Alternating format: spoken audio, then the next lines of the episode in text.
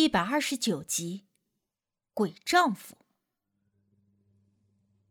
张梅紧紧的抓着我的手，眼里充满了恳切的请求，那种急切的走投无路般的表情，怎么看也不像是装出来的。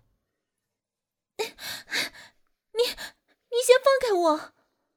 我用力的扭动手腕，想要挣脱他的手。他每一次抓我的手。都让我感觉到阵阵的寒凉入骨，我心知，那是因为他身上带着的阴气。这么多年了，我很少能够在活人的身上感受到这么大的阴气，唯独几次，那也都是在活人被畜生或者冤孽邪祟冲了身的情况下，而那种情况之下，本人的意识都是不清醒的。但张小梅的言行举止都与正常人无异。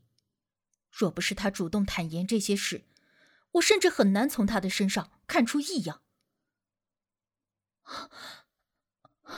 对不起，我我有些激动。张小梅意识到自己的行为太过冲动，立刻松开了抓住我的手，手腕一松，那种入骨的寒凉却并没有立刻随之消散。我心中暗道。这个张小梅身上的阴气究竟是有多重？而一个正常人，还是个女孩子，又是怎么能够承受得住这么重的阴气？不过这也就解释了为什么我每一次见到她，都会觉得她阴郁压抑，看到她面无血色，仿佛只差最后的一根稻草就能够彻底的将她压垮一般。既然你说这一切都是你养父安排的。那么，他这么做的目的究竟是什么？我问出了心中的疑惑。不知道，你是否听说过走音？张小梅顿了顿，反问我：“走音？你具体说说。”走音，我自然是听过，甚至还见过大姑请鬼仙上身。走音问谜很多次，但眼下我没有必要把自己的老底向张小梅一一表明。她一点头，然后就直接说道：“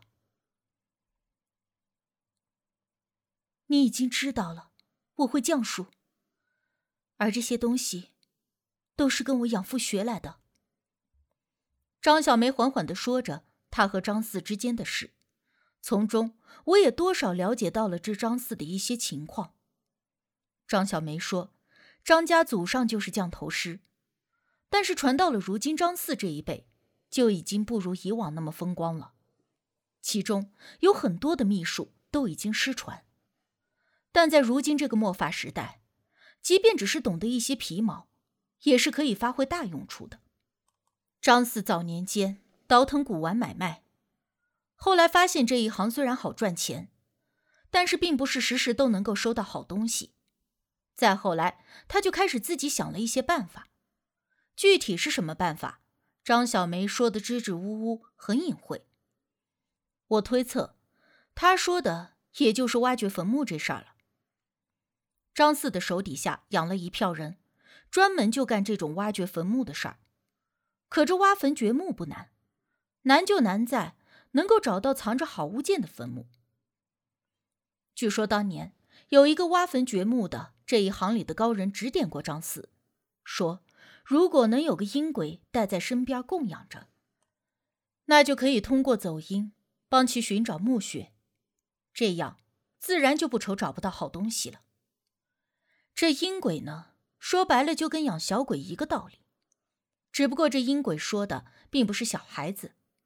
而是成年的死者，而且一定是戾气甚重之人，这样才能够操控。简单的来说，就是贪嗔痴念大的鬼，而且还是不肯去投胎的那种。因为这贪嗔痴念大，所以可以通过满足这死鬼的愿望，以其达成合作交易。但是这鬼魂并不是什么人都能看得到。张四即便是身为降头师，也同样没有这个能力。而那个高人又说，可以让他弄一个过阴人在身边，代替他来背这个死鬼。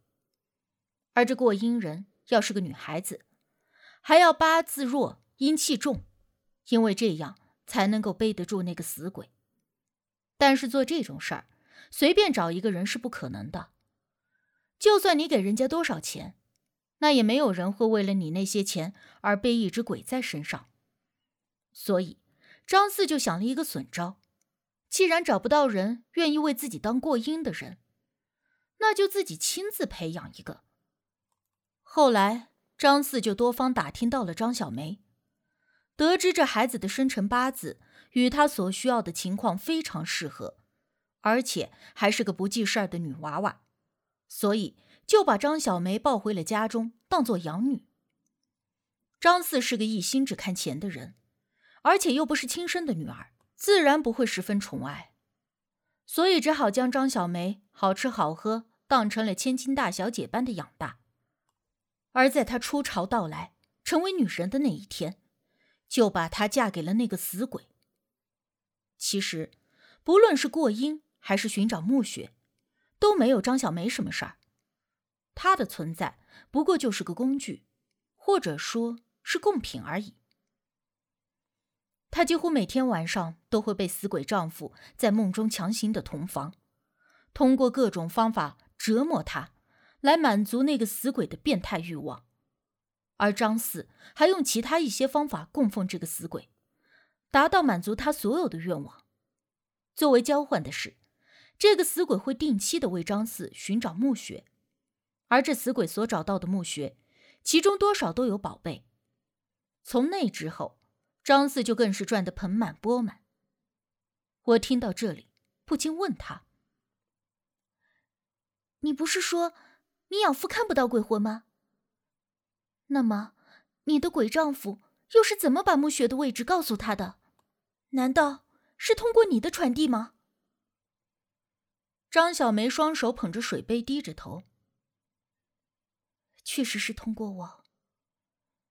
起初我并不知道，直到后来有一次我醒过来，发现自己躺在荒郊野外的帐篷里。但是当天晚上，我明明很早就睡在了自己的房间。那那个鬼是通过附身的形式，带你养父找到墓穴。我一听。立刻就明白了。